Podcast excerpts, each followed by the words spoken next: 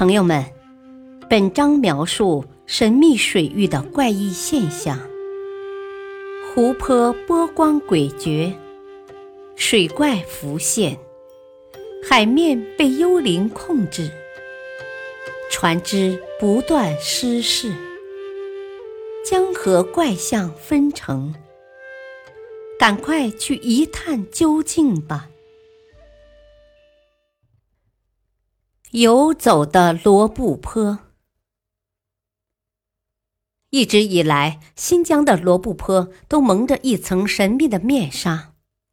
突然消失的楼兰古文明，奇怪的大耳朵轮廓，独特的地质条件，这种种现象都引起科学家们的纷纷争议，至今并无一个定论。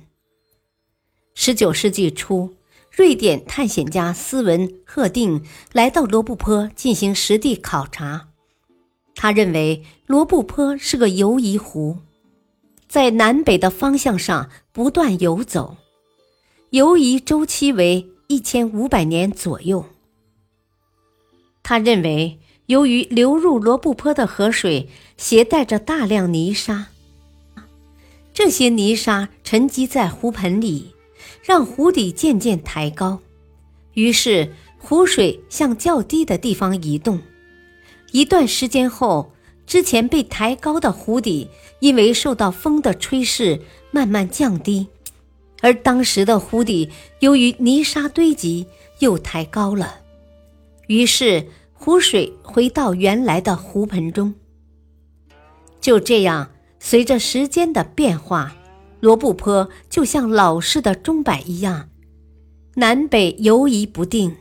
很长一段时间内，罗布泊的游移说占据了绝对优势。而且，罗布泊跟楼兰文明息息相关。这个神秘的湖泊孕育了灿烂的楼兰文明。那么，楼兰文明的消失是否与罗布泊的游移有关呢？长期以来，这些谜题都困扰着研究罗布泊的人们。可是最近，一个新的学说提了出来，给罗布泊的研究注入了新鲜血液，也完全颠覆了以往的学说。曾经二十六次进出罗布泊的著名沙漠学家夏训成认为，罗布泊的位置变化是受入湖水系的影响。并不是因为大面积的地面风蚀而发生的湖体游移。这么说来，很多年以来被人们认同的游移说并不正确。从高度上看，罗布泊与它南面的喀拉河顺湖都是平原中的小洼地，而罗布泊要比喀拉河顺湖更低一些。罗布泊最低。比喀拉河顺湖低十米左右，水往低处流，因此不太可能发生罗布泊的水流向喀拉河顺湖的现象。而且，科学家们在考察中发现，干涸的湖底都是岩壳，坚硬度很大，用铁锤都很难敲碎。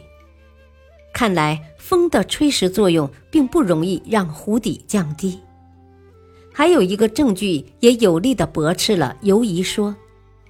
按照斯文赫定的推测，每一千五百年左右就有十米以上的沉积物形成。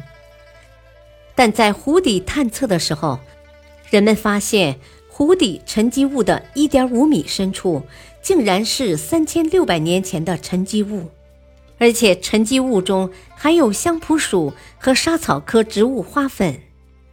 这些水生植物的花粉在不同层次中都有沉积，这个有力的证据说明，近万年来经常有水积在罗布泊。